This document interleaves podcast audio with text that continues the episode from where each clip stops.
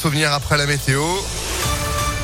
Et puis l'info immédiatement avec euh, Florian Pierra, bonjour. Bonjour à tous. Après plus de cinq semaines d'occupation, l'armée russe a quitté la centrale nucléaire de Tchernobyl en Ukraine hier soir. Selon l'agence ukrainienne du nucléaire, des équipements et des locaux sur le site ont été pillés. L'armée russe qui a emmené avec elle des otages de la garde nationale qu'elle retenait sur place. Moscou qui a également annoncé l'ouverture pour euh, tout à l'heure à 9h heure française d'un nouveau couloir humanitaire à Mariupol. Des dizaines de milliers de civils sont privés de nourriture et de chauffage dans cette grande ville du sud-est de l'Ukraine.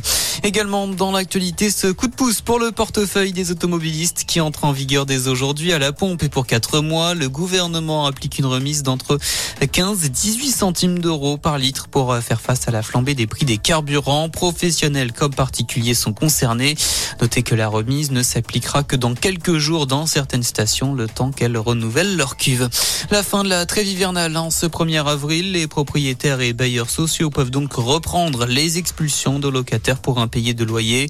Les associations s'inquiètent d'une recrudescence des expulsions après deux années d'alcalmie due au Covid-19. L'ancien militaire Loïc Le Priol arrivé en France hier puis est placé en rétention. Cette figure de l'ultra-droite avait été interpellée la semaine dernière en Hongrie, suspecté de l'assassinat de l'ancien rugbyman argentin Federico Martina Rambourou. C'était le 19 mars à Paris.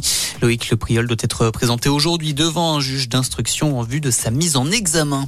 Prudence sur les routes aujourd'hui. 11 départements sont placés en vigilance orange par Météo France pour neige et verglas. C'est le cas d'une bonne partie de la Normandie, du Nord-Pas-de-Calais ou encore du Massif Jusqu'à 10 cm de neige sont attendus localement. Les transports scolaires sont suspendus dans plusieurs départements. Et puis du foot féminin avec la victoire des Lyonnaises hier soir 3-1 contre la Juventus en quart de finale retour de la Ligue des Champions. Lyon qui rejoint donc le PSG dans le dernier carré.